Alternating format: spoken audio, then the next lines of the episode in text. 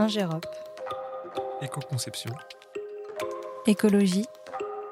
Décarbonation. Développement durable. Résilience. Ingérop. Regard pour un monde plus résilient. Bonjour et bienvenue pour ce nouvel épisode de Regard pour un monde plus résilient.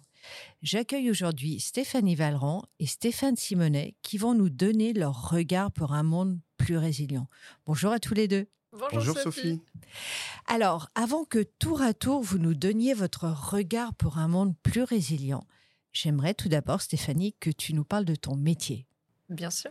Donc, je suis directrice de projet en aménagement durable, c'est-à-dire que j'accompagne des clients en tant qu'assistance à maîtrise d'œuvre ou Mhm. assistance à maîtrise d'ouvrage d'ailleurs plutôt, ou en maîtrise d'œuvre, Ouais. euh, pour concevoir des projets plus euh, respectueux de l'environnement.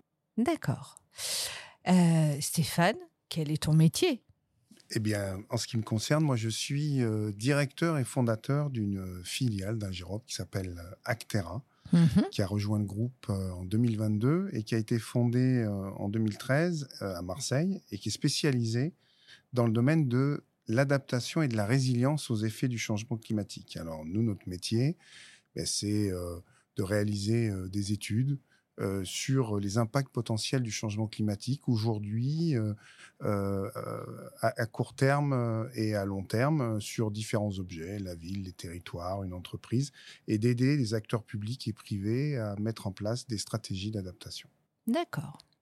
Je sais que vous avez écouté tous les deux les épisodes précédents. J'ai donc besoin que vous me parliez de votre projet du moment. Et je crois bien que c'est un projet commun d'ailleurs. Alors, qui commence? Stéphanie ou Stéphane? Allez, commence. Alors, eh bien, écoutez, effectivement, il s'agit euh, d'un projet que nous réalisons euh, en partenariat pour le compte de l'ADEME Mhm. et qui s'intéresse à une problématique de plus en plus prégnante. Alors bon, on est au mois de janvier, euh, c'est peut-être pas forcément de saison, mais euh, qui euh, concerne euh, la surchauffe urbaine.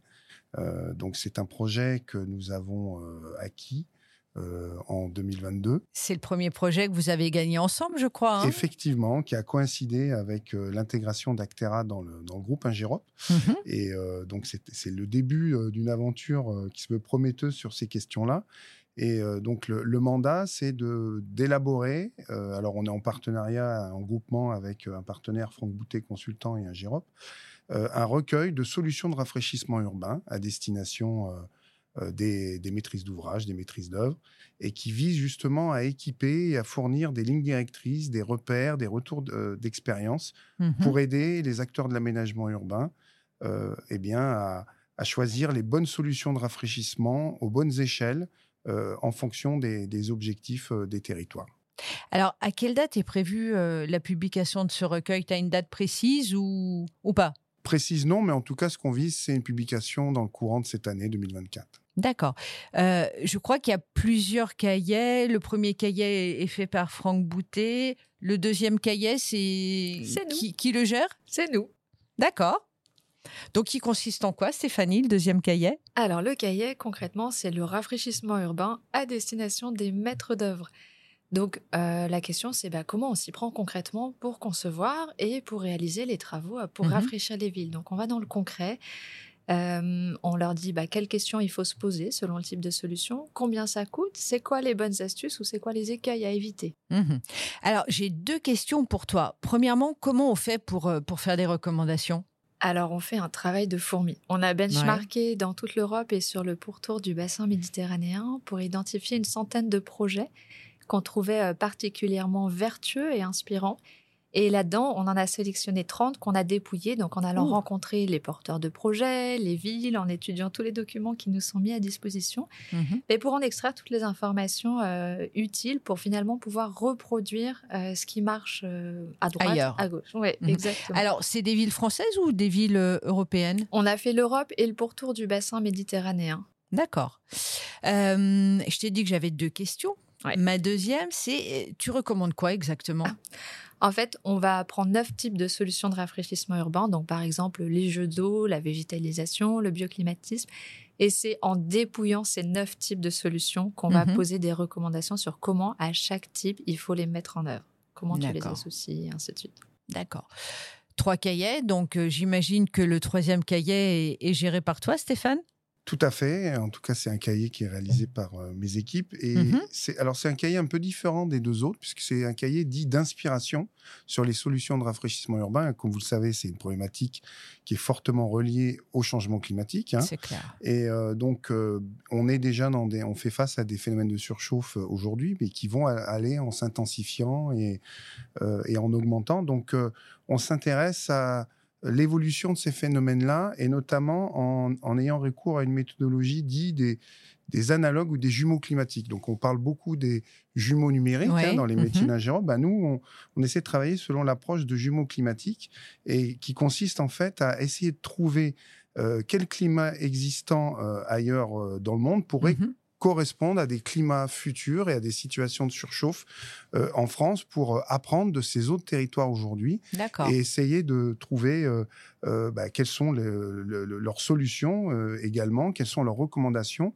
plus au sud ou à l'est du bassin méditerranéen, puisqu'on travaille dans ce cahier à l'échelle de la Méditerranée, et dans quelle mesure ces retours d'expérience peuvent aider les, aménageurs français à passer à l'action, ou en tout cas d'aller plus vite et éviter certains écueils? Ouais, j'allais te poser la question de l'objectif, mais effectivement, l'objectif, c'est bah, permettre aux, villes d'aller plus vite face au changement climatique, c'est ça? Tout à fait, et d'apprendre euh, de leurs pairs. Donc, euh, à mmh travers ce cahier, ce qu'on a aussi euh, élaboré, c'est ce qu'on a appelé un dialogue des deux rives, c'est-à-dire comment les acteurs français peuvent dialoguer avec leurs pairs plus au sud et plus à l'est de la Méditerranée. Mmh Donc, comme je le disais, pour apprendre de solutions vernaculaires ou même de solutions innovantes dans ces pays-là, qui connaissent déjà euh, des phénomènes de surchauffe euh, mhm. forts et qui seront certainement les nôtres euh, dans, les, dans les années à venir. Et on, on, on a essayé de regarder sur des villes comme Marseille, Lorient, Toulouse ou Saint-Étienne, d'ici 2050 ou la fin du siècle, bah, quelles pourraient être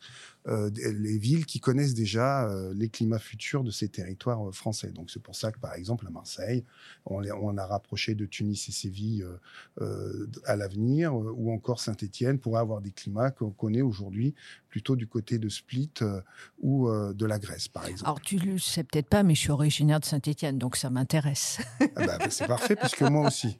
Tu sais peut-être ah pas bah non, plus. Alors, euh, il me semble que c'est pas le seul projet que, que vous gérez euh, avec ce sujet-là. Je, je, crois que vous faites de la R&D, hein, il me semble. Oui, on a beaucoup de R&D sur ce sujet. Euh, ce qui nous occupe depuis trois ans, bah déjà, c'est une thèse, c'est la thèse de mhm. Merveille. Donc là, il est en troisième année. Il soutient sa thèse cette année aux alentours du mois de septembre. Et sa thèse, c'est vraiment sur comment on évalue, dans le cadre de nos maîtrises d'œuvre, l'efficacité des solutions de rafraîchissement qu'on met en place. Euh, ça, c'est un premier projet. On a pas mal de projets collaboratifs euh, qui ont été soumis et qui devraient porter des fruits euh, en 2024 et on communiquera d'ailleurs mhm. quand on sera officiellement lauréat sur ce sujet. D'accord, avec plaisir. Toi, tu as une thèse aussi chez toi, il me semble. Alors, on a surtout une, une, docteure qui nous a rejoint, Lucille Alonso, et qui, mhm. elle, a développé des outils de simulation et de modélisation des îlots de chaleur urbains et de la surchauffe urbaine plus exactement. Donc euh, avec Stéphanie, en partenariat avec Ingérop, on développe aussi euh, des solutions dans ce sens-là pour euh, justement offrir à nos, à nos clients, à nos partenaires, euh, des solutions adaptées en fonction de leurs objectifs, de leurs possibilités budgétaires. Et, et ce type de, de, modélisation à base d'intelligence artificielle mm-hmm. offre, offre, des perspectives assez prometteuses pour affiner les projections, les simulations de ces phénomènes-là et de coller au plus près des, des, des urbaine. D'accord. Merci à tous les deux. Merci Sophie. Merci Sophie. Et merci à nos auditeurs qui auront découvert le regard de Stéphanie et Stéphane pour un monde plus résilient. Regard pour un monde plus résilient.